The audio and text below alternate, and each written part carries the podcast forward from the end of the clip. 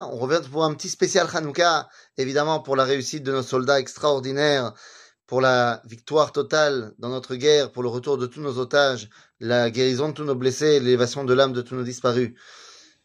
Les amis, dans ce spécial Hanouka numéro 2, voilà, on essaye de mêler la halacha et la agada.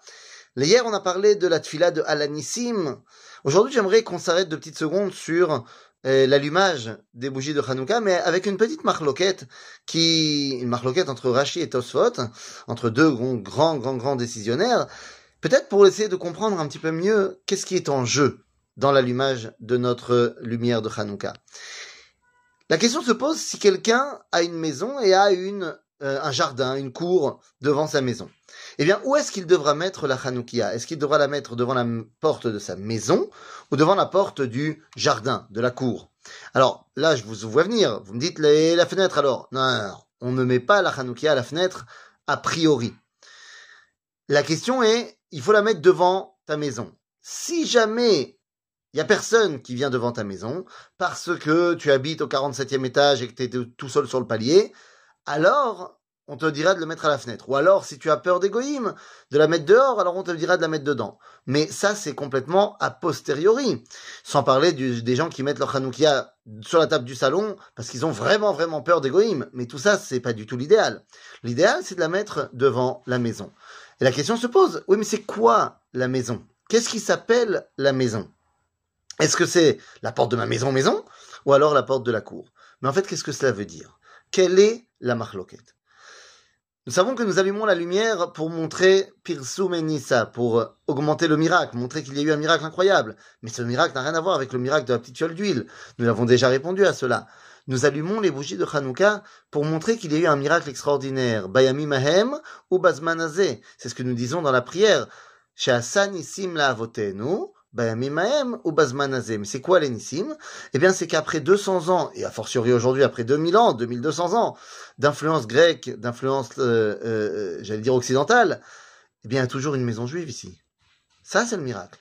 C'est qu'il y a toujours une identité juive malgré l'influence culturelle. Et donc, tu vas mettre ta Hanoukia pour éclairer ta mezouza, pour montrer ici, il y a une maison juive. Et donc la question est de savoir, oui mais attention, mon identité juive, où s'arrête-t-elle? Est-ce que elle s'arrête à la maison? Et une fois que j'ai terminé la, je suis sorti de la maison, eh bien quelque part je ne suis plus euh, plein de mon identité d'Israël, comme ce que pouvait prôner Moshe Mendelssohn, soit juif à la maison et un homme dehors.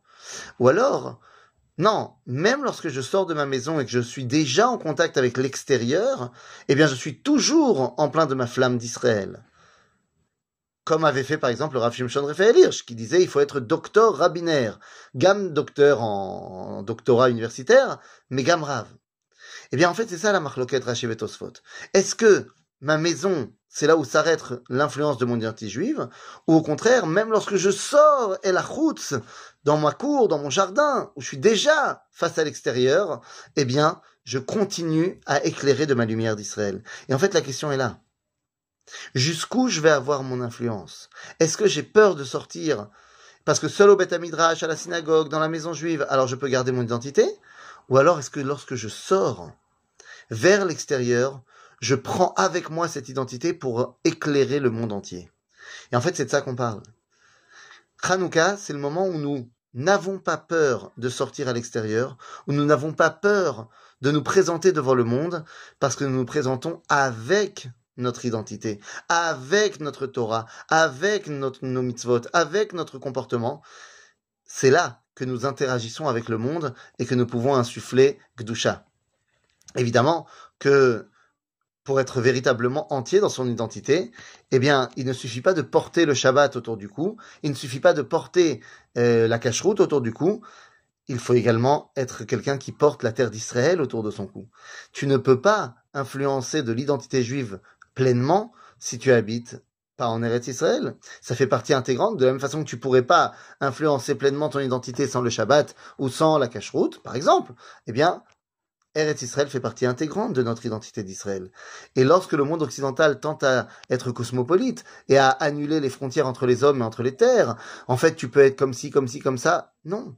Kadosh Baruch nous a demandé d'avoir une centralité de laquelle, eh bien, nous pouvons rayonner dans le monde. Kimitzion, Tetse Torah, Udvar Hashem, Mirushalayim.